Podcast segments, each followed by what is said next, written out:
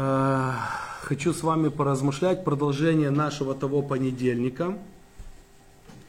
И мы говорили о двух качествах человека. Если так немножко повторить, о человеке ведомом и о человеке идущем. И э, мы с вами размышляли о том, что Бог э, всех нас сделал людьми, способными идти да, чтобы мы достигали цели, чтобы мы шли к цели. Но вследствие того, что мы согрешили, грех настолько начал властвовать над нами, что мы стали больше ведомыми. Ведомыми своими чувствами, эмоциями, когда сталкиваемся с какими-то ситуациями. Это, конечно, не мешает человеку прожить плодотворную, хорошую жизнь. Это мешает человеку достигать целей.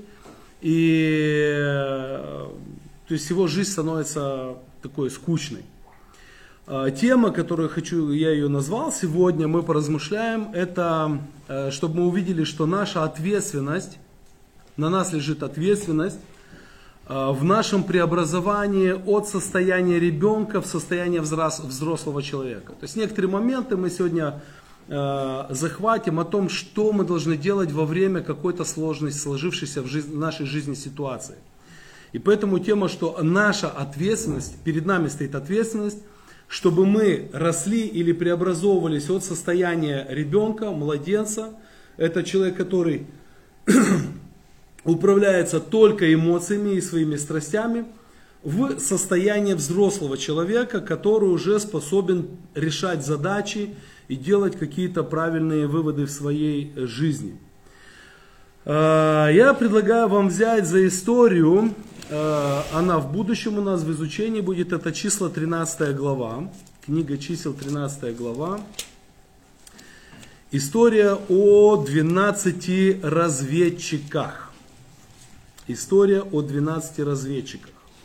Это знаменитая история, она прекрасна. Мы будем еще с вами помнить нашу историю э, с прошлого понедельника ученики в лодке вместе с Иисусом.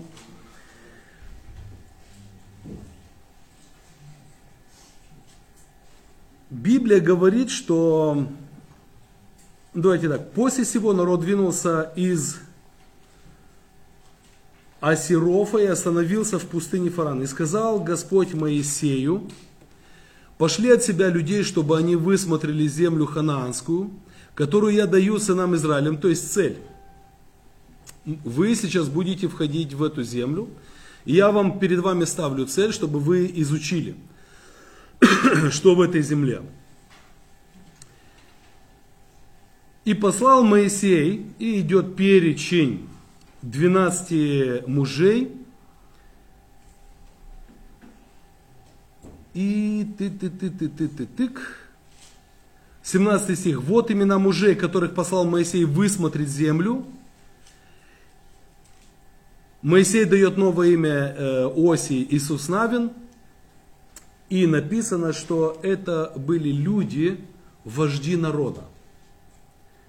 То есть это, давайте скажем так, 12 разведчиков, это одни из самых лучших людей в то, в то, в то время среди тех людей в том месте, в котором они, они находились. На тот момент это было 600 тысяч человек мужчин, и вот 12 человек, 12 вождей, то есть это лучшие люди – и вот у меня вопрос. Как вы думаете, как вы думаете, по каким признакам их определили как лучших, когда они стали вождями? Вот сейчас, на данном этапе, не надо смотреть вперед, вот сейчас на данном этапе это лучшие. 12 человек. По какому принципу, давайте скажем так, по какому принципу мы их выбирали? Наверняка они были верны. верны. То есть мы, это люди верные, это люди постоянные, хорошие воины, хорошие воины смелые. Каждый был из них профессионалом в какой-то своей области. Лучший повар, лучший, не знаю. То есть профессионалы, очень хорошо. Они находились в изучении, значит, Слово Божье знали. Они были, да, они были мудрецы Слова Божьего. Тут кто-то Практичные люди. Там написано, что они были главные, значит, они имели какой-то авторитет в своем э, колене, их прислушивались их мнению, они Да, то есть, э, ну, у нас воп- имели у- какое-то воздействие. Во. То есть они до того, как их назначили главными, они э, имели авторитет, они могли рассудить какие-то вопросы, и люди видели в них, слушай, это классные, крутые ребята. Можно еще так сказать, что они вели народ. Они, они вели, за ними шли люди. Да, то есть, о, в них были раскрыты, видны ярко выраженные лидерские качества, очень хорошо. Кто-то поднимал еще руку, Чибрик? А что не поднимал? Ага. То есть, в принципе, можно перечислять и перечислять этот список. То есть, на данном этапе, на данном этапе, когда мы видим, это, эти люди идут в разведку, это лидеры, это вожди, то есть, это 100% люди, которые своими действиями показ... проявили себя в определенных ситуациях. Потому что, смотрите, э, умных, мудрых там э, много, но люди сталкивались с какой-то ситуацией, и другие люди видели, как они проходят эти ситуации. Это были образованные люди, и это были люди очень сильной веры. Потому что если мы посмотрим книгу Исход 17 глава, когда Иофор, э, Иофор же Моисею дал совет. Моисей, выбери людей способных, да, там, тысячники, пятидесятники, сотники, то есть, чтобы не ты один решал эти вопросы. То есть, вот эти 12 вождей. А теперь вопрос, что произошло в итоге? То есть, это лучшие, мы видим, мы их выбрали, потому что мы увидели в их жизни какие-то качества. Мы реально увидели их качества. Что произошло в итоге после того, когда они обошли землю 40 дней? Увидели плодотворность, эту красоту земли и увидели людей в той земле, больших, сильных воинов, мужиков таких, коварных и страшных. Они увидели, насколько укреплены там крепости. То есть, что произошло с ними после того, когда они увидели сложную ситуацию перед собой? Но обычно все происходит на уровне еще до боя. А, то есть ты определяешь для себя, куда ты будешь смотреть. Мгм. И, соответственно, я думаю, они начали обращать внимание на то, что было ну, уже в их голове. И тут, тут задается вопрос интересный. Как мы это проморгали до этого? Да, Антоша? Потому что они начали просчитывать ситуацию по-человечески. Ты понимаешь, э, когда после центра выходишь и сталкиваешься с какими-то ситуациями, и просто закрываешь глаза и бежишь от этой ситуации, Бог тебя хранит, ты даже не понимаешь, как происходит твое спасение. Но когда ты встречаешься с какой-то ситуацией, начинаешь с ней договариваться, просчитывать ее из своего разума, тогда происходит какое-то, знаешь, э, ты от себя уже начинаешь туда, а если это, а если это, и начинается страх, он за собой тянет миллионы вариантов, и образуется вот такая гора, к которой они пришли, эти 10 человек. Спасибочки, да, Юр? Они же ходили там в винограда, и видели, как люди. Может и, да, может и это, они увидели поведение людей. Ну, думаю, что это самообман произошел. Они столько времени находились под покровом Бога, под его защитой. Ага. И они себе вообразили не по-своему. Они видели это все по-своему. Что Бог их так же, как они ману получали, все, не, они никаких сил, ничего не делали для того, чтобы это иметь все. Смотри, интересно то, что Вадим сейчас говорит. Что, что может быть? Бог настолько, что вытащил из Египта. Мы были свидетелями, как Всевышний разрушает Египет. Он разрушил экономику. Он разрушил сельское хозяйство, животноводство. Он здоровье, здравоохранение. Все Бог там разрушил в Египте. Вытащил нас оттуда. А Египет это самая мощная империя. И у меня в голове может сложиться такая вещь, что сейчас, когда я пойду в разведку, я увижу испуганных людей. как вы сказали, да, мы в своей голове же э, рисуем картинку, с чем я столкнусь. И мы к этой картинке прилагаем всегда нашего великого, мощного Бога, нашего папочку, и который ради нас, деточек, сейчас этих дядек там так напугает, что когда мы будем идти, мы увидим их напуганными, мы увидим, как они с нами пытаются там э, заигрывать, как э, пытаются там э, какую-то поляну нам накрыть. А мы сталкиваемся и видим, как Юрка говорит, какие-то ужасные ситуации происходят.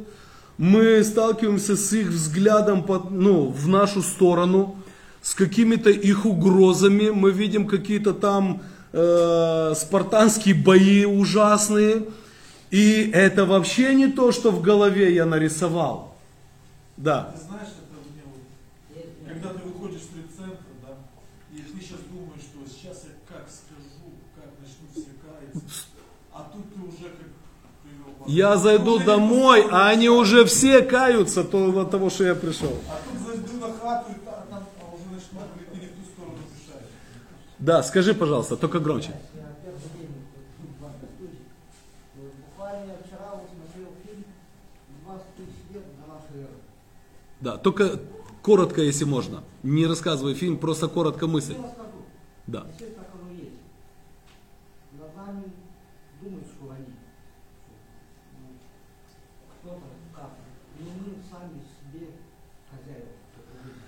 Хорошо, но мы сейчас не об этом чуть-чуть, друг. Да, Тем. Я увидел тут одну э, деталь и хочу спросить, это так, потому что во втором стихе Господь говорит, пошли людей высмотреть эту землю. Моисей в 17 стихе уже добавляет, посмотри, сильные люди или нет, хороша земля или нет. И как будто бы Моисей, ну у Моисея тоже как будто бы рабское мышление, но я имею в виду Египта. И он это рабское мышление передает им. Я не знаю, с каким они настроем шли. Но написано, что он говорит, высмотри, но Бог не говорил. Я беру, вспоминаю тот момент, когда мы изучали Адама. Когда Бог говорит, не вкушай яблоко, а Ева откуда-то узнала. Не я, там нет яблок. Ну, не яблоко. Оставь детскую Библию в стороне. Да, я извиняюсь. А тут не прикасайся. Мгм. Может быть, Моисей что-то добавил сверху к словам Бога? Все может быть, ну там первая глава второзакония вообще другое показывает, но даже, даже, то есть я картинку нарисовал, ты лично, мы лично свидетели, как Бог разрушал экономику Египта. И сейчас мне говорят, мы лучшие. То есть вы сами говорили, по каким критериям выбирается лучший. То есть мы выбрали этих лучших. И Моисей подходит к этим лучшим и говорит, слушайте, идите посмотрите, сильные, слабые. Хорошо, Моисей, я сейчас пойду и увижу, насколько они слабы. Это я прописываю эту картинку. Ведь смотрите, когда человек идет, э, что-то хочет делать, да, он идет, ну давайте возьмем такого, он, он идет брать кредит в банк, он же прописывает картинку, как все будет хорошо. Он вообще не прописывает картинку, что может вообще все по-другому в этом мире пойти. Он все хорошо прописывает. Почему? Он просчитал. А если он еще до этого это делал, и у него все хорошо получалось? У, него, у нас прописанная картинка. И у нас с вами прошлая тема была про активные и реактивные. Да? Реактивные люди это люди, которые, сталкиваясь с ситуацией, начинают, э, попадают во власть ситуации, и их ситуация уводит. А за каждой ситуацией стоят духи. И Бог нам открывает, и мы об этом говорим, как научиться быть проактивным человеком, идущим. И сегодня чуть об этом поговорим, какие есть элементы, что мы должны делать, чтобы не позволять ситуации уводить нас. Потому что и свои, мои мысли, которые все просчитывают вот так вот только в плюс, это же тоже потому, что я в какой-то хорошей ситуации. Рядом со мной человек, который говорит, слушай, если сделать вот это и вот это, будет вот это. Это ситуация. Этот человек рядом со мной, это ситуация. И я сразу с ним соглашаюсь и начинаю двигаться. А Бог говорит, стоп, ты должен э, совсем по-другому смотреть. Потому что этот человек не определяет ситуации в жизни. Этот человек рассказывает, что у него в жизни произошло, как он, как он это делал. Но это никакой гарантии, что у тебя будет то же самое. Никакой гарантии. Так вот интересно, что происходит с этими людьми. Когда произошла вот эта ситуация, и они увидели все своими глазами, сформировались два человека. Мы знаем, да, там 10 и 12. Я хочу нарисовать, сформировались два человека. Вот эта ситуация. Я рисую две ситуации. Это две абсолютно одинаковые ситуации. Вот эта ситуация. Иисус Навин и Халев, это два человека, и 10 еще этих разведчиков. До этого мы с вами говорили, мы их выбрали по их качествам, это самые надежные люди. Но когда они там наказались, что произошло? Есть большая ситуация, перед которой вырисовывается большой человек. И есть большая, точно такая же большая ситуация, которая человека делает маленьким-маленьким. Вот это 10, а вот это двое. Это Иисус Навин и Халев, а это 10 разведчиков. То есть большая ситуация и человек, который больше этой ситуации. Вот что Бог хочет э, в нас видеть. И вторая картинка, это большая ситуация и человек, который уменьшает себя благодаря этой ситуации. Вот здесь у каждого из нас свобода выбора. Одна и та же ситуация. В одном и том же городе живем. На одну работу могут ходить, в одном служении. И сталкиваемся с одной и той же ситуацией. И в этой ситуации один человек начинает расти, а, друг, а другой человек в этой же ситуации сам себя начинает уменьшать. Его жизнь просто разваливается. И вот я бы хотел сначала, чтобы мы поговорили чуть-чуть о Иисусе Навине и Халеве, вот об этих, вот об этих людях. Это то, чего Бог хочет от нас. То есть этот человек, если взять как одного, этот человек в своей жизни понимает и верит, что ситуация дается Богом. Каждая ситуация дается Богом. Она не сама по себе. Есть хозяин этой ситуации, который ее посылает в твою жизнь. Он ее послал в твою жизнь. Она не произошла случайно. Даже если причинно-следственная связь какие, с какими-то делами, это Бог все контролирует. Так вот этот человек понимает, что ситуация дается Богом для того, чтобы я чему-то научился – вот в этой неприятная вещь, но Бог хочет меня чему-то в этой ситуации научить. И через это образование, которое я получу, Бог хочет меня поднять выше. На ступень выше. Чтобы я стал лучшим мужем, чтобы я стал еще лучшим отцом, чтобы я еще стал лучшим другом, чтобы я стал лучше служить, чтобы я лучше, лучше. То есть ситуация дана для того, чтобы мы через нее стали лучше. Но мы выбираем, что делать с этой ситуацией. И мы, друзья, должны помнить, что как, если мы приходим и учимся верить Богу, то мы верим Богу, нашему Отцу, который является хозяином, э, хозяином этого мира. Все полностью контролируется им. Поэтому этот человек берет инициативу в свои руки. То есть есть большая ситуация. Но он, подобно, знаете, как вот Давид, Голя все войско Израиля на Голиафа смотрело вот так вот в этой ситуации. Когда Давид вышел против такого же Голиафа, вот это был Давид. Извините за корявость, но это человек, который берет ситуацию в свои руки и не позволяет этой ситуации взять его в руки. Потому что здесь, если мы рисуем, здесь совсем другая картиночка. Здесь ситуация взяла его в руки. Смотрите, и тут человек, и тут человек, и тут ситуация, и тут ситуация. Но этот человек, Иисус Навин и Халев, они берут ситуацию в свои руки.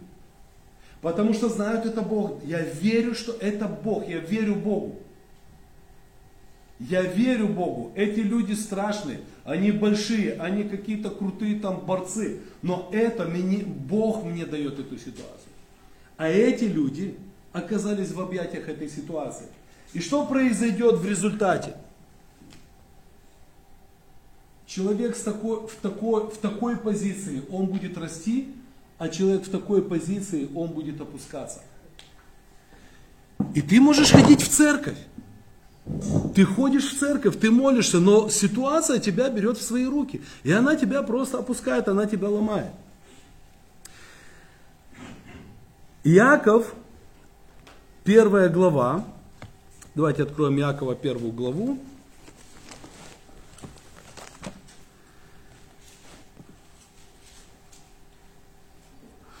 Апостол Иаков, первая глава, 2 и 4 стих. С великою радостью принимайте, братья мои, когда сталкиваетесь с какой-то ситуацией. Смотрите, да, там, когда впадаете в различные искушения, ну, с великой радостью принимайте что здесь нарисовано? Этот человек берет ситуацию. Бери контроль. Когда сталкиваешься с какой-то ситуацией, она, не, она тяжелая, она неправильная. Но почему он пишет? Зная, что вот эта ситуация, это испытание твоей веры, оно произведет терпение. Терпение должно иметь совершенное действие, чтобы вы были совершенны во всей полноте, без всякого недостатка. Если посмотреть в другом переводе, то там примерно получается как вывод такой. Да, вот это Якова 1 глава 2-4 стих. То есть Бог хочет показать, Дух Святой показывает, что каждая ситуация это проверка нашего доверия, нашей веры Богу. Не веры в Бога, а веры Богу. От того, что человек верит в Бога, он не становится человеком, который контролирует ситуацию контролирует ситуацию человек, который верит Богу. Это папа дал эту ситуацию. Здесь, конечно, большая сложность, когда люди верят, что демоны дают ситуацию. Потому что я не знаю, как им тогда... Тогда реально все время кажется, что Иисус где-то спит, куда-то ушел там. Но когда ты веришь Богу, и что Бог управляет всем этим миром, и Он царствует во всем этом мире, то Яков говорит, что эта ситуация это проверка веры Богу в том, что Он управляет миром и держит все под контролем. И здесь мы со своей стороны должны проявить стойкость, потому что будут приходить мысли, что Бог потерял контроль. Может прийти мысль, что Бог дал ситуацию больше, чем я могу ее нести. Наверное, Бог меня с кем-то перепутал. Это точно не для меня экзамен. И вот здесь, в этой вере, Яков говорит, мы должны проявить стойкость. Потому что эта ситуация встречается, встретилась не только с нашим новым настоящим, то, что мы рождены во Христе, а еще и с нашим прошлым, наша греховная суть, наша греховная натура. Да, Антош?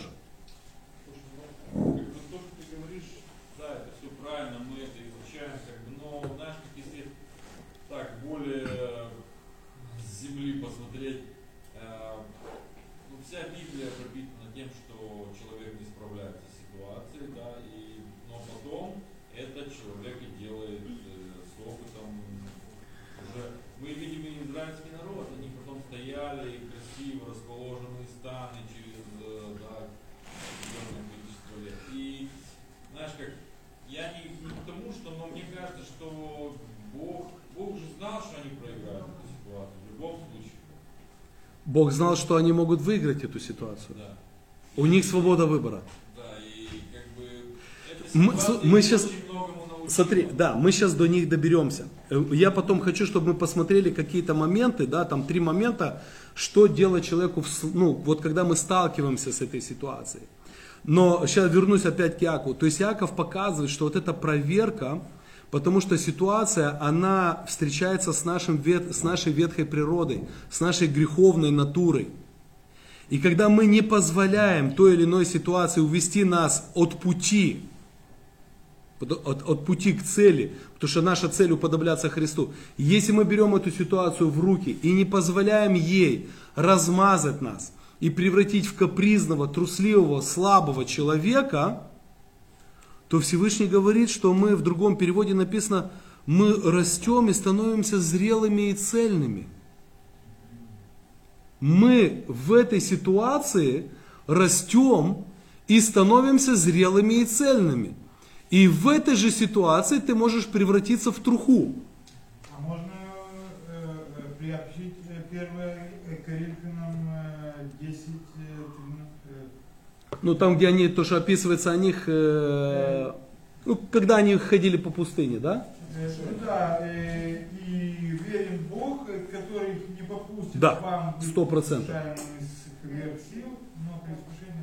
Сто процентов. Сто процентов. То есть, то, что ты сейчас процитировал, человек вот в этой позиции, он верит, он верит, что Бог ему дал то, что он может нести. И в Якова в первой главе, в 12 стихе написано, блажен муж, который переносит, не которого унесли, а блажен муж, который переносит. Потому что пройдя эту ситуацию, он получает венец, подъем. Он поднимается на пьедестал. Можно э, вопрос? Да. Когда Господь Иисус Христос э, учит в молитве «Отче наш», да, и там есть такая фраза, э, которая трактуется так же, как «Не возложи на меня испытания выше моих сил». Да. Да, да. То есть все-таки есть какая-то сторона, где он тоже говорит, ну, не, бери- не загрузи меня так, чтобы это было... Да, это, это Иисус учит, как молиться, чтобы ты всегда помнил, что ты сам по себе не герой, но при этом, даже, но при этом э, Бог все равно тебе не даст больше, чем ты можешь. Если ты начинаешь думать, что ты герой, Всевышний тебе поможет понять, что ты не герой. То есть Бог может, он, он суверенен. И мы видим, что в Священном Писании есть моменты, когда Бог дает изначально, зная, что человек с этой ситуацией не, не справится. Просто не справится. Вот. Поэтому смотрите, что э, мы видим, что вот эта ситуация Яков очень хорошо показывает. Каждая ситуация Богом дана, чтобы мы стали зрелыми, взрослыми. То есть зрелый человек это человек, который может рассуждать. Принимать решения более правильные. Ведь все-таки, согласитесь, есть разница э, в вопросах жизни, решения, которые примем мы, люди взрослые, и ребенок, которому 6-7 лет. Очень большая разница. И вот это вот называется зрелость. И если мы возьмем Иисуса Навина, вот здесь, то, что мы смотрим Иисус Навин, знал ли Иисус Навин, что правильно реагируя на эту ситуацию, он поднимает себя в лидера над всем Израилем в будущем? Знал ли он, что а правильно относясь к этой ситуации, он прокладывает себе дорогу быть величайшим воином Израиля, потому что он был главнокомандующий всех побед, которые они совершили, потом вступив в землю Израиля. Вы понимаете, цель Иисуса Навина – уподобление Творцу, жить в Творце. Его цель – служение Творцу. А служение Творцу – это доверять Богу и правильно относиться к ситуациям, с которыми мы сталкиваемся – вот это называется служение Творцу. Не только пойти помочь людям, там, пригласить человека на реабилитацию, провести его через реабилитацию. Нет. А и когда мы сталкиваемся с какой-то ситуацией, правильно пройти эту ситуацию, это служение Творцу. Мы об этом в церквях не говорим. Но это на самом деле правильно, это служение Творцу. Потому что это Он тебе дал. И Он тебя хочет поднять. А, твое, а, тв- а если ты реактивный, помните, реактивный это человек, который быстро реагирует на ситуацию, ох, ах, и шу, и принимает неправильное решение. Вот он реактивный человек. Они увидели, они испугались, и они пришли, и все общество заразили своей слабостью и своей, своим страхом. Настолько сильно, что эти два, двое не могли справиться. При этом, друзья, интересный вопрос. Мы вначале с вами говорили, это лучшие были, мы их выбирали. Стас пришел и говорит, слушайте, он настолько э, целеустремленный человек, вы себе даже не представляете, окей. А что еще за этого человека скажете? Слушайте, он очень хорошо знает Библию, вообще молодец. Он добрый, он помогает. Все, лучший вариант. Приходит и говорит нам конец. Так вот, теперь возьмемся чуть-чуть, давайте, ну, мои мысли по, по, по, по отношению к этим десяти человекам, да, то есть второй человек, вторая ситуация, ну, возьмем их десять как одного человека. Второй человек это когда та же самая большая ситуация, но человек уменьшает сам себя благодаря этой ситуации. Там интересная есть фраза, да, когда они говорят, и мы были в их глазах как саранча, э, мы в своих глазах были как саранча, да и в их глазах были как саранча. И мы часто приводим это в пример. Сначала они в себе увидели саранчу, а потом начали себя так вести, что на них начали все смотреть, как на саранчу. И если кто-то из вас переходил в, из, ну, в своей жизни из школы в школу или из класса в класс, то, в принципе, знаете, вот проактивность, она, она в каждом человеке заложена Богом. Проактивность. И многие подростки, дети, когда перед тем, как переходить в другой класс, они себе прорисовывают ситуацию – как я зайду, как я отреагирую, когда посмеются, как я отреагирую, если кто-то хочет, захочет со мной подраться. То есть я прорисовывал эту ситуацию. Если ты эту ситуацию не прорисуешь, все дети одинаковые, ты влипнешь, встрянешь, и ты будешь последний в этом классе. Но если ты прорисуешь вот эту страшную картину, которую никто не хочет проходить, ты поведешь себя совсем по-другому, и у тебя совсем друг, другая позиция уже в классе. Так вот эти 10 вождей, которые держали, э, в чем, я сидел, размышлял, думаю, в чем была проблема этих людей, ведь они были лучшими, ну почему? И я вот просто сидел и думал, и думал, и вспомнил одну из наших недавнешних групп, и я думаю, это, это мое мнение, эти 10 вождей, они держались за мнение людей.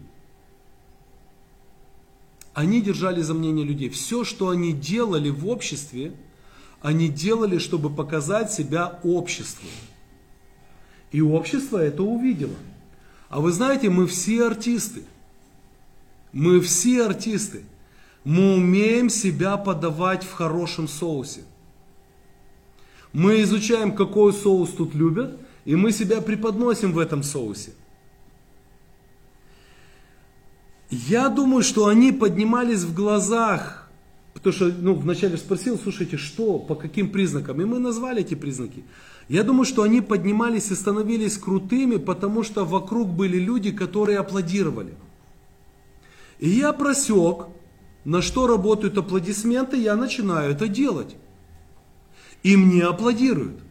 И в одной из групп я читал тогда, я задал вопрос Родику, он мне написал тогда, я, я зачитаю еще раз маленькую короткую фразу. И Родик тогда написал, если я зависим от похвалы людей, то я автоматически зависим от людей и от их мнения. И поступать буду в соответствии с этими людьми ради мнения этих людей обо мне. Замкнутый круг. И если у меня какая-то проблема, я бегу к этим людям. Я ищу помощь у этих людей.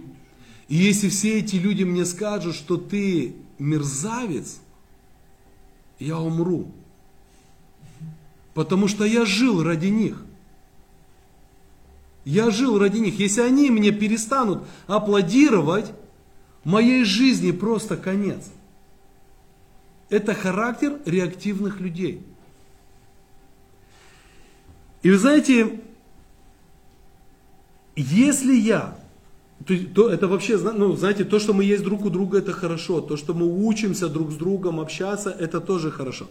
Но если я в своей жизни учусь, преодол, учусь преодолевать какие-то ситуации или делать что-то только для того, чтобы обо мне думали хорошо, это провальная акция. Это очень опасно если я делаю только ради того, чтобы люди обо мне хорошо думали. Знаете, почему это провальная акция? Потому что в этой ситуации есть тот же самый Бог. Но есть какая-то преграда. Почему? Потому что меня не интересует, что Бог думает. Меня интересует, что люди думают. А ситуацию дает Бог. Иисус Навин и Халев – это люди, которые были сконцентрированы на Боге. И Павел в послании к Коринфянам говорит, когда между Павлом и Коринфянами, ну, там была такая ситуация, там коринфяне вообще разделялись, я там с тем, я с тем, я с тем. И Павел в определенный момент говорит, вы знаете, дорогие, а мне вообще все равно, что вы обо мне думаете. Как? А, а вы посмотрите, апостол пишет, мне все равно, что вы обо мне думаете. Я не клоун перед вами, я не пытаюсь быть перед вами классным пацаном, чтобы вы мне поаплодировали, потому что тогда я влипну. Когда начнется ситуация, я влипну. Я знаю, Павел очень хорошо знал эту ситуацию. Дальше Павел он говорит, вы знаете, я даже сам о себе ничего не думаю. Я боюсь сказать, что я классный парень, потому что то-то и то-то. Что я знаю, что Бог мне даст какую-то ситуацию, чтобы показать мне, что в принципе-то во мне ничего хорошего нет. И Павел говорит, мне важно, как судит обо мне Бог. Мне важно, я хожу перед Богом. То есть вот она ситуация, когда человек ходит перед Богом, он понимает, что это Бог дает. И он берет эту ситуацию, идет, и эта его ситуация поднимает вверх. Но я предполагаю, что эти 10 человек, они были классные перед людьми, перед аплодисментами. И теперь посмотрите, что такое пойти в разведку? А в разведку не пошли с тобой те, кто тебя аплодирует, кто тебе аплодирует. Твоя ситуация, каждый из нас в ситуации остается сам по себе с этой ситуацией. Там нет людей уже, которые аплодируют. Там нету никакого спектакля больше. Есть ты, есть Бог и есть ситуация. И вот когда они оказались в этой земле, в разведке, и не было людей, которые на них смотрят, они начали видеть ситуацию. Я даже себе задался вопросом, если допустить, что это так было. А если бы их видели, вот если бы все вот те, кто аплодирует, они были бы рядом, они могли бы уже по-другому себя повести. То есть, о чем я хочу сказать? Наше поведение в церкви, наше поведение среди братьев и сестер и наше поведение, когда каждый из нас остается один – и когда остается один на один с какой-то своей ситуацией. Что? Что тогда происходит? Дались. Я хотела сказать, как бы, страх перед людьми получается. То есть, ну, допустим, я, проходя эти моменты, бывало в жизни, да, в церкви, то, смотря на Бога, как бы я знаю, что в любви Господь есть любовь, да, а в любви страха нет. Угу. То есть перед страх только один перед грехом, да, Господа, все. То есть если у меня есть какой-то страх, значит это уже грех, значит я мое состояние духовное не в порядке. Вот. Страх перед людьми это опять же то же самое. И обычно даже они противоположны. То есть если ты боишься перед людьми, значит ты не боишься Бога. Сто процентов. Валик написал, э, что ну, есть такая, знаете, как э, поговорка, я не 100-долларовая купюра, другими словами, если по-современному, как Павел сказал, да, я не 100-долларовая купюра, чтобы всем нравиться. Да, это, это очень тяжело. Это очень тяжело. Так вот, э, смотрите, а мы же говорим, тяжело стать проактивным, когда мы все с вами из-за греха стали реактивными. И мы, мы любим создавать ситуации и мнения, чтобы нас хорошо думали, потому что когда нам аплодируют, нам это нравится. Мы этим питаемся, мы в этом утверждаемся, но Библия показывает, это очень опасно. Если только, вот как ты говоришь, если только ты живешь ради людей, если только ты живешь ради мнения людей, то возникнет ситуация, где людей не будет. Вот они ушли на 40 дней. Все, нету, никого из людей нет. Есть вот они все классные пацаны. 12 человек. А?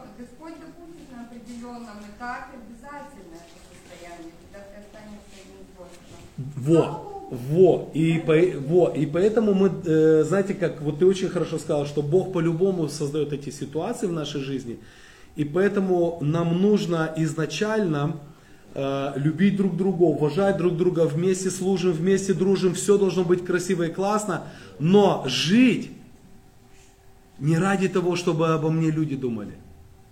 Я даже больше скажу. Смотреть на служителей, как на приемник Господа, а не как на идола. Сто процентов, сто процентов. Это очень многие, кто в этом спотыкается, падают. Потому, почему? Потому что служитель тоже человек. Он тоже приемник, сбивающийся с волны. И в какой-то момент нужно будет тебе его простить. И это, Сто вот это надо понимать очень четко и давать фактор человеческий и возможность на ошибку даже этому служителю. Я знаю, с одной женщиной разговаривал, она с Николаева беженка. И она занимается тоже служением зависимыми людьми в Николаеве, но сейчас она здесь. А ее муж был один из э, лидеров э, в Алуште где-то в репцентре. И он прошел реабилитацию, он там остался как старшиной лидером. И когда в 2014 году э, Крым попал под Россию, два пастыря фу, уехали сразу. То есть два приемника, э, скажем так, э, сломались чуть-чуть в его жизни. И это настолько его поломало, что она говорит, он обозлился, он ожесточился. И он, он вот с 2014 года до сегодняшнего дня, он говорит, он даже не хочет слышать слово церковь. То есть это, смотрите, вот то, что Олеся сейчас сказала, очень, очень важный момент. У- у- проблема его была в том, что он не, так и не учился стать проактивным. Он был реактивный, пришел, покаялся и оставался реактивным. И когда возникла ситуация, она его сломала. О, она его взяла в свои руки и опустила его. При этом каждый из нас должен понимать, мы должны учиться, чтобы ситуацию взять в свои руки. Ситуацию нельзя опускать на самотек. Мне просто епископ это говорил в нашей церкви. Он говорит, этот пастырь, этот служитель, он встанет и пойдет. А Да. ты, ты не встанешь. Сто, во. Вот. То есть самое страшное, сто процентов. И вы знаете, если посмотреть к этой второй категории, да, которые благодаря ситуации сами себя уменьшили, и посмотреть Иакова, эту же Иакова первую главу, то что мы можем увидеть? Что во время экзамена, когда не будет тех, кто тебе аплодирует, там проверяется твое доверие Богу, а не аплодирующим. Потому что тот экзамен уже ты, ситуация и Бог. И когда в тебе нет стойкости, потому что ее просто таки не было, ты к этому не шел, и роста нет, и такой человек остается как ребенок капризный. Потому что реактивный человек, ведомый человек, да, ситу... человек, которого, да, сейчас, Сережка, человек, который э, оказывается в какой-то ситуации, да, она его уводит. Это человек по характеру как ребенок. Он капризный. Когда все хорошо, он радуется, мамочка, папочка, я вас люблю. Ему просто не купили шоколадку или отвели не в тот театр, что-то произошло не то, что он хотел. Он начинает стучать ножками, капризничать, орать и говорить, мама, папа, я вас не люблю, вы меня не любите, все. Вот состояние э, вот этого вот э, ре- ребенка. И Иаков пишет и говорит, что Бог дает нам ситуации, чтобы мы взрослели и становились взрослыми людьми. И если ты заваливаешь эти экзамены, ты остаешься, ты не только остаешься маленьким ребенком, ты утверждаешь себя в этой позиции. И дальше каждая следующая ситуация в твоей жизни, она тебя будет опускать все ниже и ниже. Сейчас, Сережка сначала. Сереж. А, Я хотел уточнить, кого-то есть какие-то мысли а, вот, про вот этих соглядатаев, что это в нашей жизни. Это как бы один из э, первых вопросов. И второй вопрос, э, как бы, кто из них не прошел э, экзамен? Не прошли те люди, которые ждали, не прошли сами соглядатые. А, Ну, я бы хотел сейчас, то есть те люди, это уже свои реактивные люди. Я сейчас просто хотел бы на, соглядата, на соглядатаях. Какой у тебя первый вопрос был, потому что я во- на втором. Что, а, что это в нашей жизни? как это переложить на нашу И, жизнь? и, и вопрос, чего ожидал сам Моисей, когда они их отправляли туда? Мгм. То есть э, были люди, которые отправляли, Да. был Моисей, и были сами соглядаты. Это где-то чуть-чуть три разных направления ожидания. Мгм.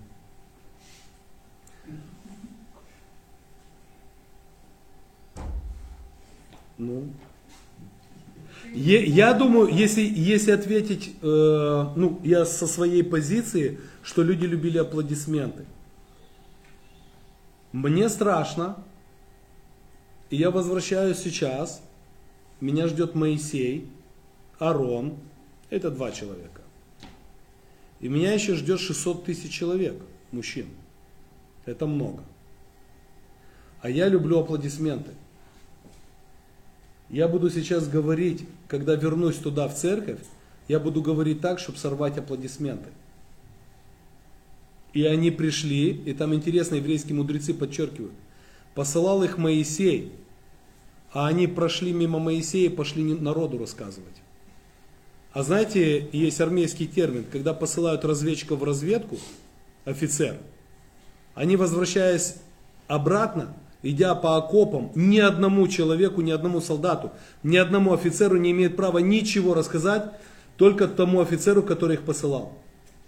Они приходят, рассказывают все хорошее, все плохое, тактическое оружие противника, позиции противника, и дальше тот офицер принимает решение, что сказать и как сказать, и как дальше действовать.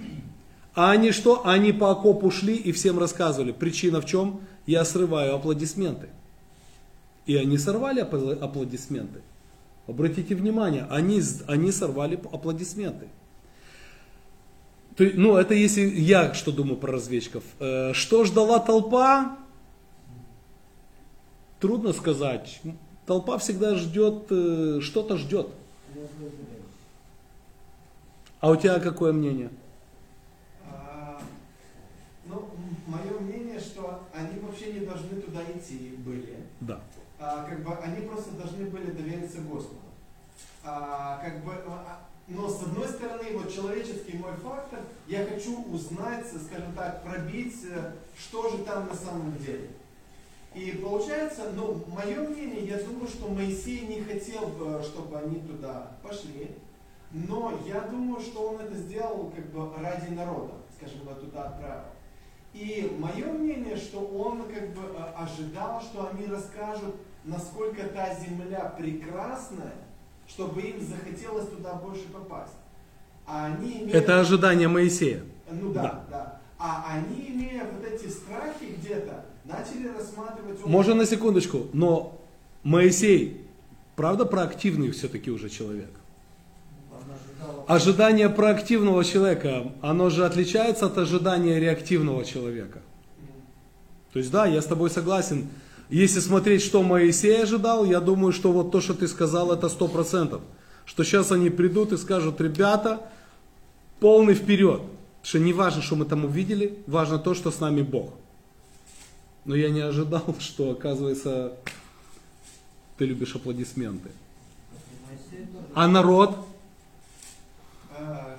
Ну, а ты, то есть Моисей чего ожидал, а народ чего ожидал? Народ ожидал, чтобы они рассказали, что там, а, как бы, и они как бы рассказали. И они Но- рассказали реально, что там.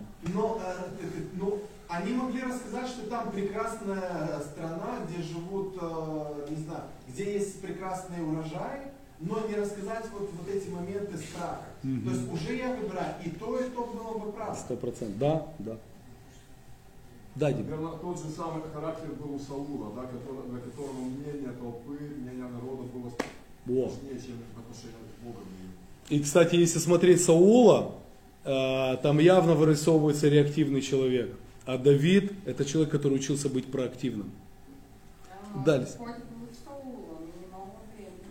Что-что? Господь был с Саулом, и немало времени. Ну, если посмотреть, э, э, Саул был царем немало времени, а Господь был Саулом чуть-чуть. Ну там, по- там в 15 главе уже, в 15 главе первой книги царств уже все, Бог говорит Саул, дальше без меня. Что потом Бог раскаялся что сделал. Ну, да, Дим, оставляй.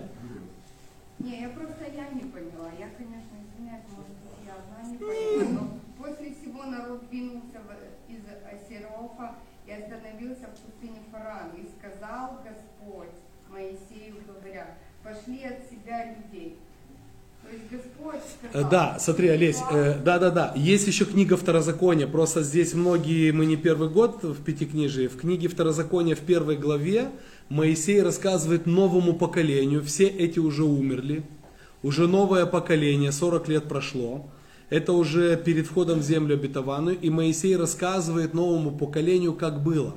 И там фраза «Вы пришли и меня уговаривали послать разведчиков».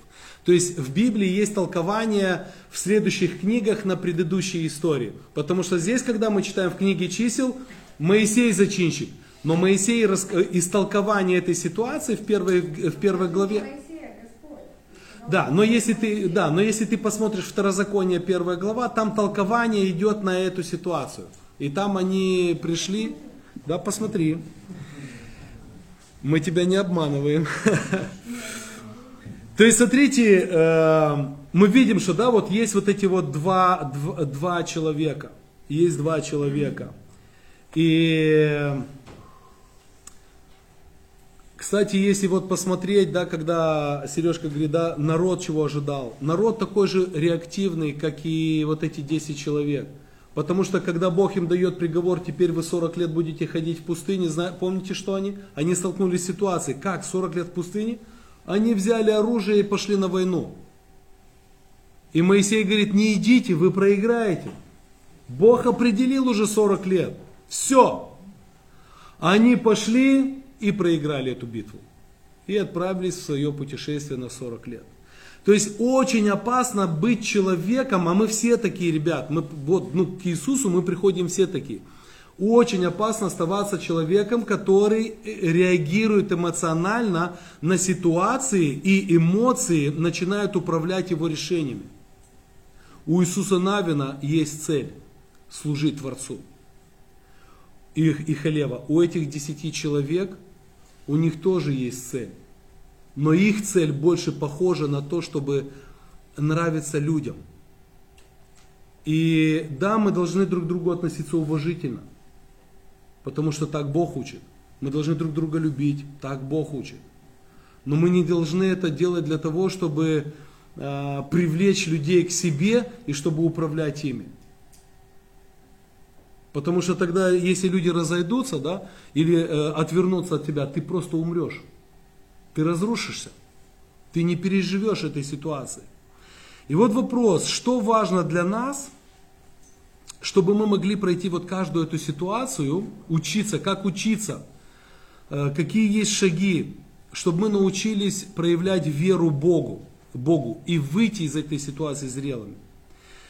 А, Есть три, этот, э, как его, Стив, короче, Стив, Стив Кови, да. Он, ну, я их перевел в другой формат, но есть три шага, которые он показывает. Он показывает как бы для бизнесменов, но это верующий человек. Я их просто смотрю для нас. Есть три момента, которые предлагаются э, человеку для того, чтобы что делать, когда возникла какая-то ситуация, сложная ситуация. Первое, первое, ребят, вот возникла сложная ситуация в твоей жизни.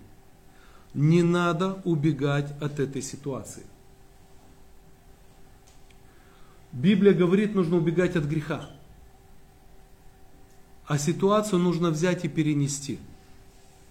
Поэтому от ситуации не надо убегать. Не надо шарахаться от дворов, где ты когда-то там проигрывал, употреблял и умирал. То есть не надо, знаете, не надо ходить как потерпевшему. И, кстати, почему мы рекомендуем человеку, слушай, не, не ходи в свой двор, не ходи туда, не ходи туда. Мы, мы рекомендуем человеку, потому что он по характеру реактивный, он туда зайдет, он увидит и употребит. Но если мы будем воспитывать в себе проактивного человека, ну зашел и увидел, и что? Ну и засвидетельствуй ребятам, что, слушай, хватит ходить с этими рогами. Пора жить начинать. Да ты сейчас свалишься. Нет. Все нормально, ребят, у меня есть цель, я иду к этой цели. Я уже прошел ситуации, которые покруче этой э, вашего предложения. И вследствие того, что мы иногда не говорим об этих вещах, мы говорим человеку, просто туда не ходи, ты там умрешь, не ходи туда, ты умрешь. Да, сто процентов умрешь, потому что реактивный по своему характеру. Первое, не надо сразу бежать от ситуации. Надо на нее посмотреть и понять, что сейчас происходит, почему это происходит. То есть нужно просто остановиться и начинать смотреть. Не надо бегать, не надо кричать, просто остановись и посмотри, что происходит и почему происходит. Задать эти вопросы, начать на них отвечать.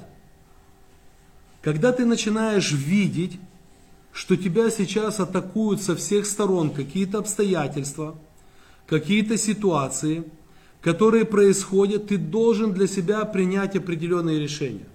Вот глядя на эту ситуацию, ты должен для себя принять какие-то решения. Потому что твоя цель, ты понимаешь, что тебе нужно ее сейчас перенести, чтобы вырасти. И тебе нужно принять определенные решения. Я не могу себя вести так, как будто ее не существует. То есть нельзя позволять себе когда что-то в твоей жизни ты сейчас проходишь, не надо себя вести так, все нормально, все хорошо, ничего не происходит. Нет, у тебя происходит борьба. Ты вышел в ринг, и напротив тебя Тайсон стоит. Не надо делать вид, что там никого нет. Ситуация есть. Мне нужно на этом этапе, он интересный такой совет дает, мне нужно на этом этапе расстаться с какими-то любимыми штучками. Вещи, которые я люблю, мне нужно их просто сейчас отодвинуть в сторону. Потому что что люди, психология человека делает? Когда тебе что-то плохо, ты начинаешь э, это плохое хочешь заглушить чем-то хорошим. Ну, допустим, там э, посмотреть несколько хороших фильмов. Э, пойду поем в хорошем ресторане, э, поеду еще куда-то, куплю себе что-то, да, куплю себе новый костюм, новые кроссовки, новые джинсы, машину обновлю. То есть я что-то начинаю делать э, неплохое, но я этим хочу заглушить ситуацию, которая сложилась. Так нельзя действовать. Наоборот, нужно убрать в сторону нормальные вещи, но которые тебя будут отвлекать. У тебя сейчас не время ходить по ресторанам. У тебя сейчас не время думать о новых покупках. У тебя сейчас выход в ринг. Ты уже в ринге стоишь. Все. Ты, ты уже стоишь в тех э, боксерках, в которых ты вышел, в тех перчатках, с той капой, в той форме. Все. Ты уже не можешь э, пойти за другим. Ты уже здесь находишься. И вот он рекомендует что когда такое, неважно, в работе, в бизнесе, в любу, вообще в жизни, просто уберите, вот на тренинге, да, уберите вот все, то есть вот происходит не очень хорошее, то есть ты должен удалить вещи, которые в данный момент будут тебя отвлекать. Хотя мы их наоборот хотим поближе к себе пустить, чтобы дать себе возможность расслабиться. А расслабиться это проиграть.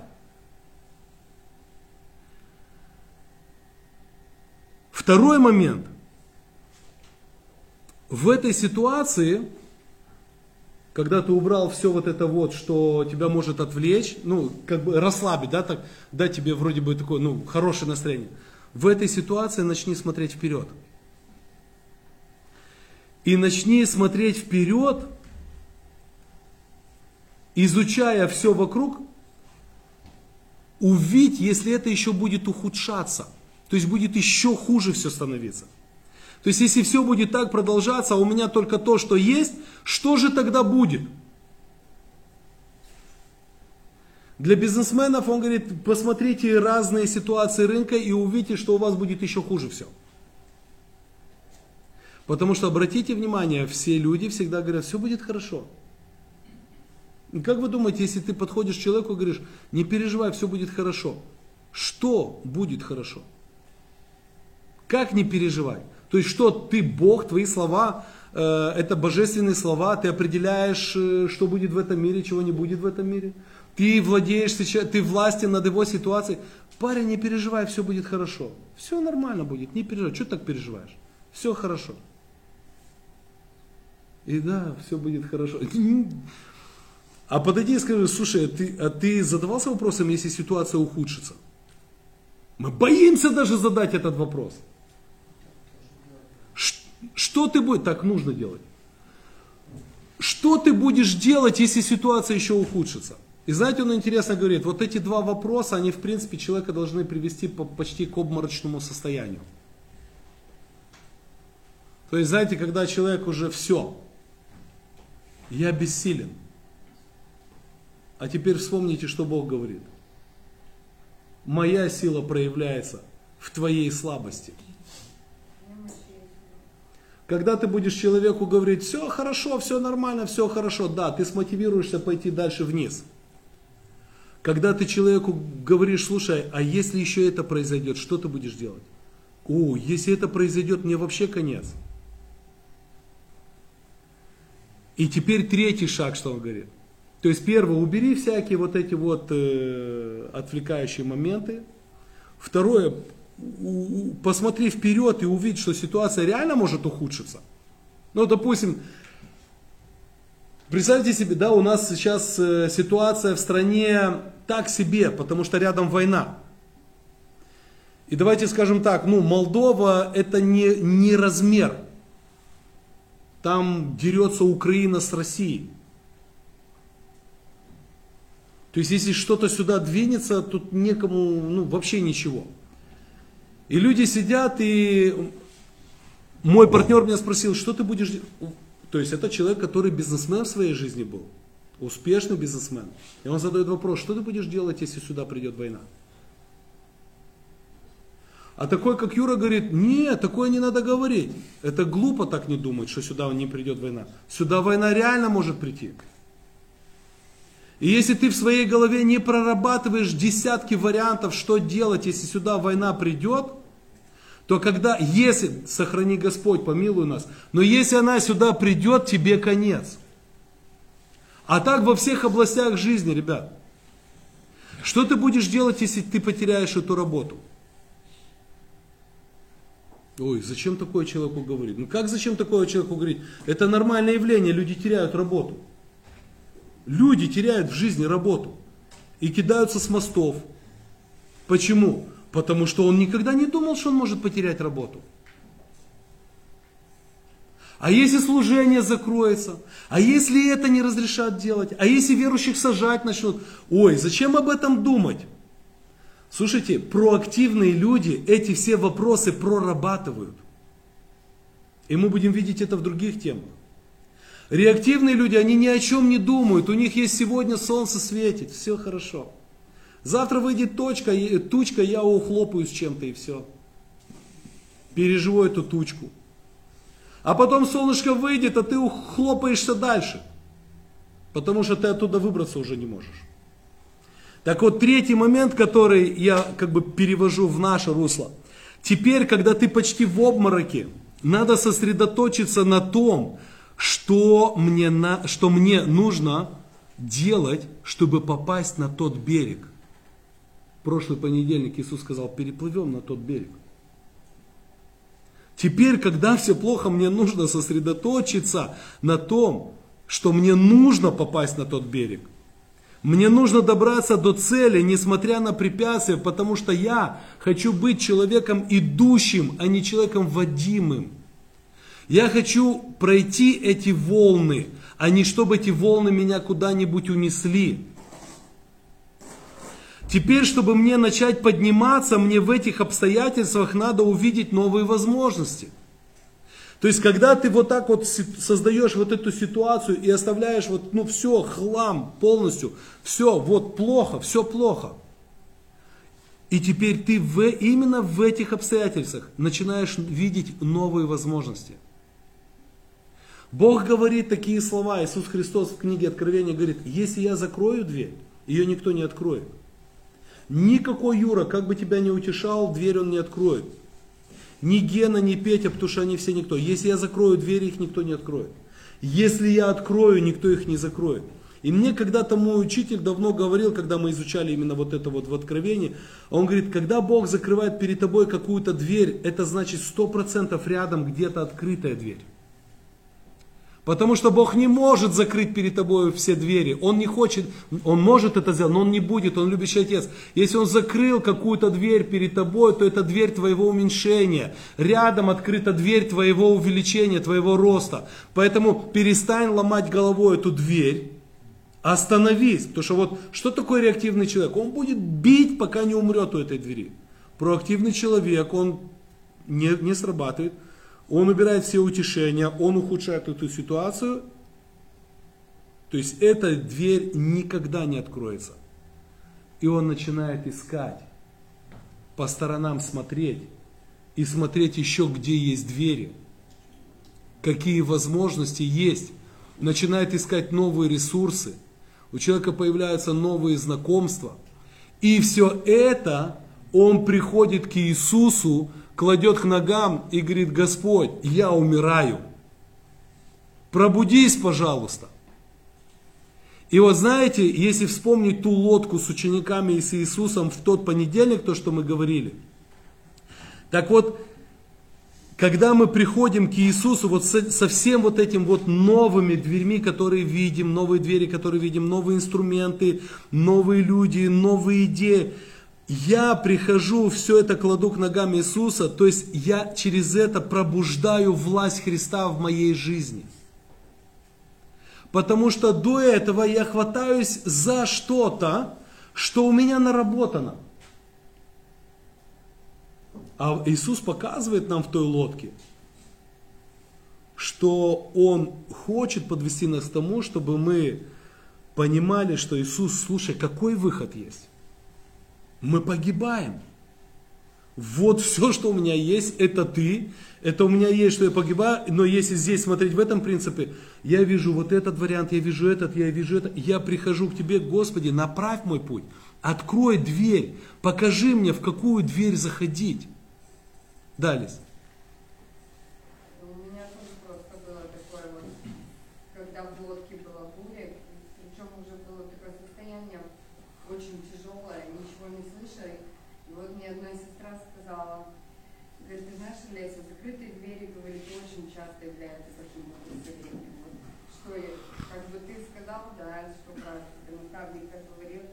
И вот у меня тоже. И Я очень часто эти слова у меня вот, ну я верю, что это от Господа было, потому что когда Господь говорит, ты знаешь, и чувствуешь, и цепляешься за это, Господь говорит в сердце прямо. И часто этим держишься, очень часто. Аминь, аминь. Женечка Шалтаян пишет нам из филиппийцам, да, что не доводите себя, там, не беспокойтесь ни о чем, но в оригинале не доводите себя до состояния беспокойства. Что такое состояние беспокойства? Это пытаться сломать закрытую дверь. Это пытаться убежать от ситуации. Это пытаться победить ее в своих эмоциях. А он говорит, но принесите эту ситуацию Богу, возблагодарив Его, открыв Ему желание и благодарите Его, что Он даст вам на это ответ. Потому что когда мы приносим это все к ногам Иисуса, вы помните, что произошло, когда Иисуса разбудили? Тишина.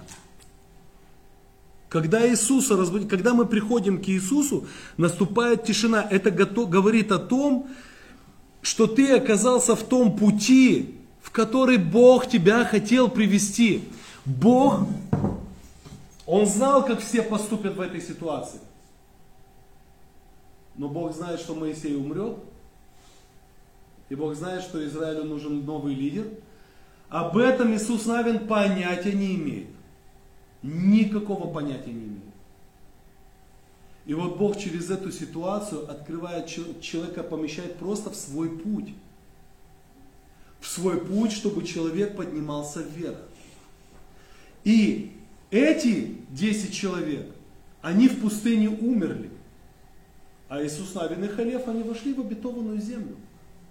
Иисус Навин уже входил главным народа Израиля, и он был еще и главнокомандующим народа Израиля. То есть они вошли в землю. И то, что этих разрушало, их это не разрушит. И Бог хочет, чтобы мы в этом росли, потому что, ну, и вот это вот называется тишина. Бог приводит в тишину. Иисус встал, поднял руку, умолкни, и все, буря утихла. Почему? Он тебя поместил в те пути, в которые Он хотел, чтобы ты вошел. И я просто, знаете, думал, ну вот свой пример из личной, из личной моей жизни, просто хочу такой маленький пример. Знаете, когда я ездил в Турцию, я просто видел, как Бог благословляет. У, у меня были такие продажи, что все рядом люди, которые меня знали, они, они знали, что я верующий, и они просто были шокированы, и они четко понимали, они видели, что такое Божье благословение. Это просто нереальные были продажи. А потом произошла ситуация. И в этой ситуации, я когда оказался в этой ситуации, я не, я никогда, а я знаете что, я никогда не думал, что может такая ситуация возникнуть. Я расписывал, знаете, как вот, ага, все, смотри, мы, мы за, год, за год купили квартиру, все, дальше вперед пошли, мечтали однокомнатную, уже двухкомнатная, все, пошли дальше, я, а, в следующем году то, потом то, потом то, а оно, оно пошло не по моему плану. И я вообще не предполагал, что доллар может подняться с 4,3 до 10 или там до 11, я не помню.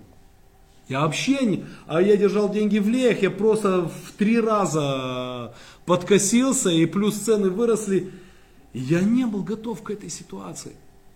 Я месяца два просто, э, знаете как, я благодарю Бога, что у меня не было в прошлом зависимости.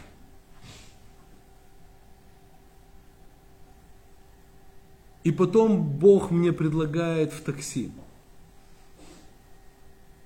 И у меня вариантов нету. У меня жена, у меня уже двое детей. И мне нужно кормить детей, не себя. Сам я на сухарях могу, но детей. И я иду работать в такси. Через определенное время, и знаете, эта ситуация может казаться выглядит вниз. Но на тот момент я же не понимал, что эта ситуация подъем наверх. В нашей жизни возникают ситуации, когда нам кажется, что как будто Бог меня ведет вниз.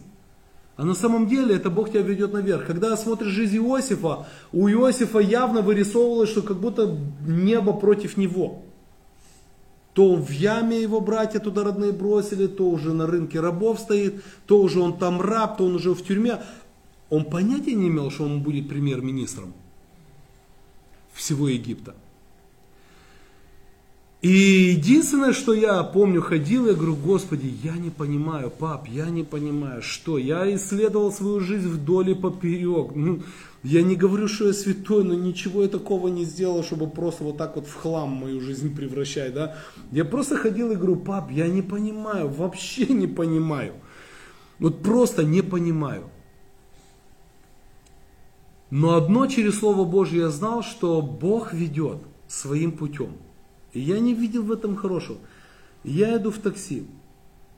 Потом меня находит один брат и предлагает быть директором, э, открывался тогда первый такой самый крутой фитнес-центр в лесу, здесь на Рыжкамске. И директором этого фитнес-центра, развивать его, все. Ну, я как бы и на такси, и там начал работать. Физически начал не вытягивать и стою перед выбором, что оставить директор крутого фитнес-центра это как-то так почетно, элитно. А в такси у меня возможности больше учиться и ездить по тюрьмам служить. И я беру для себя то, какую цель Бог мне, я видел, что ставит. Ухожу оттуда.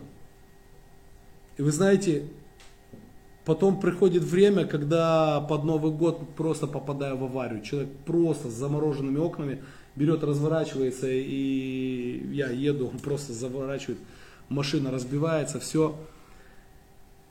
И я сажусь на заднее сиденье и говорю, отец, я ничего не понимаю. А мы тогда Якова проходили, я преподавал Якова. Я говорю, пап, я понимаю, что эту ситуацию ты мне даешь. Я ее не понимаю. Я не вижу, я не вижу, что ты хочешь делать. Потому что все, я не знаю, чем кормить семью. Слушайте, Бог моментально начинает действовать. Приезжает хозяин этой машины, майский чай.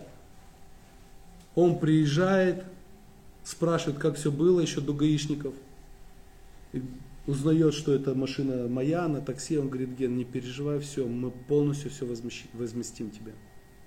Все, вот мой зам, его телефон, ты ему звонишь, он привозит запчасти, одно, другое. Потом, когда тебе страховка, а тогда еще, знаете, страховку 5-6 месяцев надо было ждать. Когда тебе страховка даст деньги, вот то, что даст, ты нам отдашь, мы тебе полностью все возмещаем. Проходит полторы недели, прилетает человек, не зная, что авария, ничего. Я просто вот сел и говорю, пап, я не знаю, я не могу понять, что дальше делать. Как? И это где-то было 7 или 8 января, авария была 27 где-то декабря. И прилетает человек и говорит, Ген, вот такая-такая-то организация хочет взять тебя, семью твою и служение на обеспечение. Слушайте, я потом вечером шел, как сейчас помню, шел, иду мусор выбрасывать и плачу. И говорю, Господи, так тебе благодарен. Не то, что взяли на поддержку, так тебе благодарен, что ты мне помог в этой ситуации не сломаться. Что просто в этой ситуации ты мне помог сесть и просто сказать, пап, я ничего не понимаю, я запутался, я заблудился, я, я не вижу вообще благословения. Я знаю, что ты меня благословляешь, но я его не вижу. Вообще ничего не вижу. Что мог Иисус Навин видеть, когда его хотели побить камнями, Иисус Навин и Халев? Его толпа хотела побить камнями за то, что он остается проактивным. То есть есть вот эти вот ситуации в нашей жизни, но есть Бог. И знаете, в жизни много разных ситуаций. У меня у друзей моих есть ситуации, есть Библия, которая показывает точно такие же ситуации. Насколько важно в ситу... не позволить ситуации тебя уводить. Потому что тогда ты будешь как белка в колесе бегать, да, вроде бы движение есть, есть. Куда прибежишь? Никуда, просто будешь по кругу бегать. Вся твоя жизнь будет просто по кругу. И вы знаете, вот, вот этот вот третий момент, да, что Бог показывает, когда ты видишь сложности, вот все, вот все, самый черный вариант придумал ты, да, вот нарисовал, да, вот теперь в этом черном варианте начинай искать выходы. Начинай искать, как двигаться, с чем ты придешь в молитве, и Бог поднимет тишину в твоей жизни. Он поднимет тишину в твоей жизни. И все то, что ты оставил в первом шаге, вот эти вот штучки, заменители, да, которые тебя как бы успокоят, все вот эти успокоительные штучки, они все эти подарочки в твою жизнь вернутся. Пойдешь в магазин, купишь, сходишь в ресторан, покушаешь, все, но не в той ситуации. В ситуации, когда мы оказываемся в ринге, нельзя искать искусственный заменитель. Все, здесь нужно теперь пройти э, вот этот вот путь. Да. Угу. Вот место, когда, да, когда у него Господь допустил, да, дьявола, врага, скажем так, забрать все. Вот, вот то состояние, ну, конечно, оно очень... Да, ну да. вспоминать, смотреть, но проходить не хочется. Да. Или когда э, Авраам, Господь сказал, принеси мне сына своего, самое любимое, тяжело. А Иов? А, я, да, да, а, думал, что Ева, я сижу, думаю, Нет, что там. Ева. А Иов, да, Ева. во, Иов, ты что, все. Куда хуже может что быть? И ему подходит и говорит, хочешь жизнь облегчиться? Да. Да прокляни Бога уже и умрешь, тебе легче будет. Да. Самый близкий твой человек.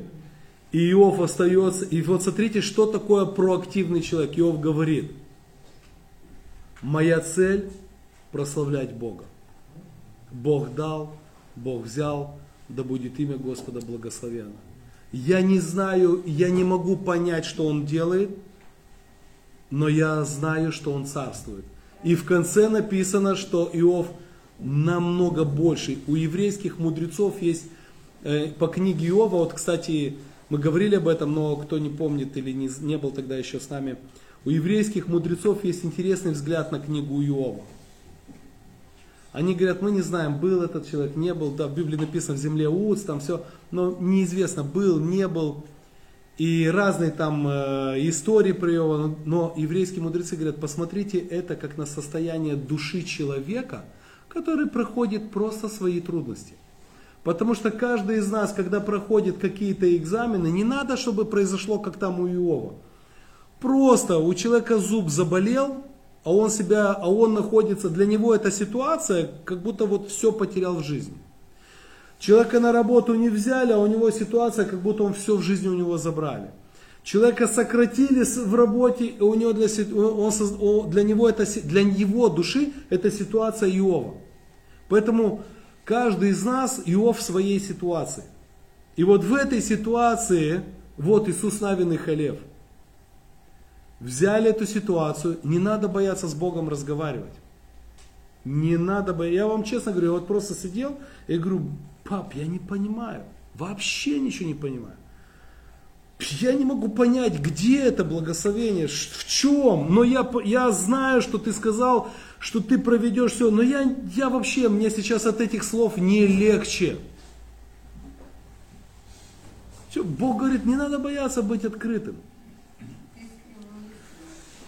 А вы знаете, если посмотреть, что в такой же ситуации, да, вот если какая-то сложность возникла, сказал бы ведомый эмоциями человек, да, реактивный, он бы сказал сразу, да прекрати, посмотри фактом в лицо, не убегай от реальности. Знаете, вот люди говорят, слушай, не убегай от реальности, посмотри фактом в лицо, все, ты держишься только потому, что э, э, ты держишься только потому, что тонешь, но не хочешь это признать. То есть позитивное мышление не спасает. Это уже когда ты на дне и начинаешь находить все, и ты это Богу отдаешь. Не надо заниматься самоуспокоением, все пропало, все рухнуло, все. Все равно придет момент, когда ты посмотришь правде в глаза, поэтому расслабься, пей душа, гуляй и веселись. Завтра же ты все равно умрешь. Все, вот что делает реактивный человек он бросает свой, он бросает свой путь к цели. Он отказывается от цели, он отказывается работать над этим, он отказывается молиться, и он просто начинает погружаться в эти волны, которые бьют в его борта, и он просто ждет, когда утонет. Это те 10 человек. И они утонули, и пришли, и утопили 600 тысяч человек. Да. То есть вы понимаете, утопленник, он очень заразный. Вот они пришли в стан и утопили 600 тысяч человек. Никто из того, из тех 600 человек, кроме Иисуса Навина и Халева, не вошли в землю обетованную. Это говорит о том, Бог показывает в Библии о том, насколько нас легко поражать. Это не, и поэтому, знаете, когда мы смотрим новости, есть такое, знаете, сегодня говорят, новости не надо смотреть. Слушай, новости нужно правильно смотреть. Понимать, что в новостях врут. Новости несут в себе э, какую-то определенную свою информацию. И третий момент, ну все-таки собирая разные новости, ты можешь обрисовать возможные плохие варианты. И ты прорисовываешь вариант, ты уже начинаешь думать, а если так, а если так, а если так. То есть ты начинаешь, мы увидим в других темах, что это делали величайшие библейские мужи. Это делали величайшие библейские мужи. Когда говорят, вот мы ходим верой, вот люди, которые ходили верой, они прорисовывали разные ситуации, они эти ситуации приносили Богу. И Бог им давал ответ на эти ситуации. И вот эти вот 10 человек, да, которые сами себя превратили в саранчу, знаете, в чем особенность силы саранчи? Толпа. Сила саранчи в толпе. Я не знаю, насколько это правда, но говорят, что ну вот, когда саранча летит, вот эта огромная толпа, и единственная защита от саранчи это делать э, линию огня. Я не знаю, насколько правда, не претендую. Серега потом проверит со смоковницей и вышлет нам в группу. Но пусть это будет, не знаю, правда, неправда, легенда. Я слышал про это. Но интересная штука. И что делает саранча? За счет того, что это толпа, первые вот эти вот легионы саранча, они просто тушат огонь собой, чтобы остальные пролетели. Я думаю, что это сказка, ну, прикольная сказка. Это, это синдром толпы. Это синдром толпы. У толпы нет веры Богу. Толпа верит в силу толпы. Толпа, в толпе невозможно Богу доверять. Мы, мы веру в Бога строим индивидуально. Все строим индивидуально. И каждая ситуация, она для нас индивидуальна. И мы не можем ее в толпой пройти, друзья. И перед Богом все индивидуально. А, да, вот, все абсолютно индивидуально. Поэтому, э, как следствие, в результате того, что они не хотели сосредоточиться, вот эти 10 человек, слушай, смотри, есть это, да, ужасно, есть это, ужасно, есть это, ужасно. Иисус Навин, слушай, у тебя есть какие-то варианты? А у тебя есть какие-то варианты? Что будем делать?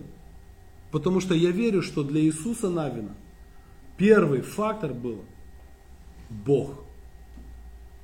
Это Бог нас сюда привел. И вы знаете, я слышал от наших праотцов, что в эту землю Бог привел Авраама. И когда он привел Авраама в землю, которую указал, оказалось, что эта земля намного хуже, чем та земля, откуда Бог сказал Аврааму уйти. Намного хуже. Здесь Хананеи написано, что тогда жили. Это потомки Хама. То есть тут людей в жертву приносили. И вот Бог привел Авраама в эту землю. Знаете, у нас всегда мы, о, Бог меня ведет куда? В какие-то там белогри... облака, белогривые лошадки. А Бог Авраама приводит в центр идолопоклонства, где людей в жертву приносили. Там написано, там жили хананеи в то время. И Авраам именно там начинает строить жертвенник, свою веру. И вот Иисус Навин в себе, слушай, это же эта земля. И от Авраама произошли наши патриархи. И этот Бог теперь нас вывел из этого Египта.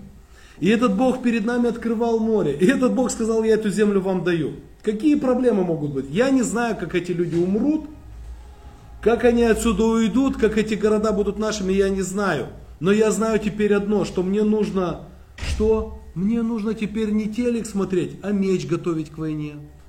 Мне нужно не ходить просто шататься э, среди палаток. Мне нужно готовиться к войне. Мне нужно готовиться. А эти пришли и все развалили. Какой вывод для нас, друзья? Ситуации в жизни это возможности преобразоваться, меняться, стать ближе к Богу. Возможность больше сделать для Бога. И это возможность, чтобы мы от младенчества переходили в состояние взрослости. Это возможность взрослеть. Потому что именно взрослый человек правильно смотрит на ситуации, в отличие от ребенка. Ребенка очень легко напугать. И то, чем можно ребенка напугать, взрослого человека ты уже не напугаешь. Теперь представьте себе, мы живем в мире, в котором с каждым днем становится все страшнее и страшнее. И если ты будешь оставаться ребенком, даже тапочки твои никто не найдет в которых ты когда-то в церковь ходил. Но если мы будем правильно относиться к этим ситуациям и взрослеть, слушайте, Бог будет давать и силу, и откровение, как проходить. Аминь. Отец, мы благодарим Тебя, что Ты Бог милостивый милосердный, который хочешь нас сделать людьми, ходящими в Духе Святом, людьми, которые наполняются Духом Твоим Святым, людьми, которые становятся источниками Духа Святого. И Твое Слово, Господь, история жизни показывает, это люди, которые становятся, учатся быть проактивными. Это люди, которые учатся двигаться к цели. И ситуации, которые возникают, воспринимают не как что-то ужасное, от чего нужно бежать, а как что-то, что нужно взять, потому что это ты дал, чтобы стать мудрее, взрослее. Спасибо тебе, Отец, за Твое Слово. Спасибо тебе, Господь, что Ты это открываешь нам через страницы Священного Писания, через Духа Твоего Святого, через разные сосуды Твои в этом мире. Господь, благослови нас, Отец, чтобы мы не уподоблялись саранче, чтобы мы не искали жизнь в толпе, а чтобы мы понимали, что каждый из нас это индивидуальность, это личность. И ты каждого из нас э, хочешь сделать потрясающим, красивым, интересным человеком. Благослови всех нас, мы просим Тебя.